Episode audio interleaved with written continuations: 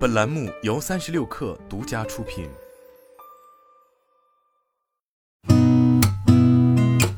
八点一刻，听互联网圈的新鲜事儿。今天是二零二二年十月十九号，星期三，早上好，我是金盛。天猫近期在微信中上线了一款名为“天猫超市小当家”微信小程序，并配有天猫超市的 logo 和天猫超市送货上门的介绍。打开天猫超市小当家小程序，上方会直接显示天猫超市。这也是阿里淘系电商首次在微信中上线重要的电商业务小程序。华为技术有限公司申请的一种车辆控制方法及装置专利或授权。摘要显示，本申请可基于驾驶员的手势操作识别驾驶员的驾驶意图，并根据驾驶意图实现对车辆的驾驶状态进行控制，提供了更加灵活的驾驶意图识别与驾驶控制，带来更好的驾驶体验。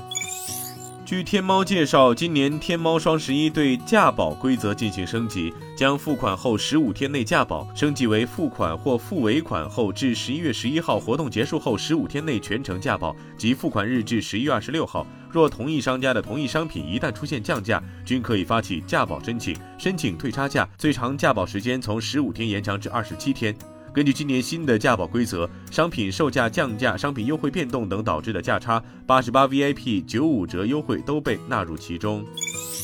以投资者身份致电比亚迪相关工作人员表示，从现在这个时点来看，公司对新能源汽车未来的市场销量是比较乐观的。对于碳酸锂价格走势，该工作人员认为，短期来看这是一个供需错配，长期来看锂资源是不缺的，价格也会下来的。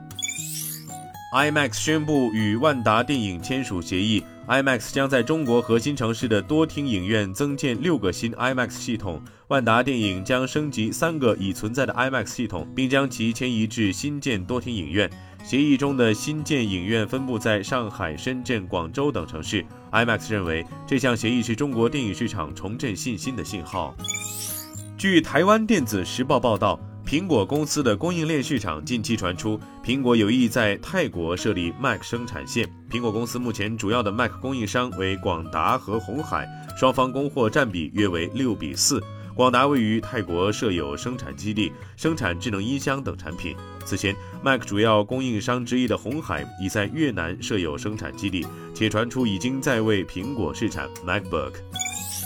马克·古尔曼日前表示，苹果公司新款 iPad Pro 应该将在当地时间十月十八号发布。古尔曼十月十五号在其 Power On 通讯中表示，苹果将在几天后发布搭载 M 二芯片的十一英寸和十二点九英寸 iPad Pro。不过，今年苹果将直接在网站发布公告，而不是举行大型活动。今天咱们就先聊到这儿，我是金盛，八点一刻，咱们明天见。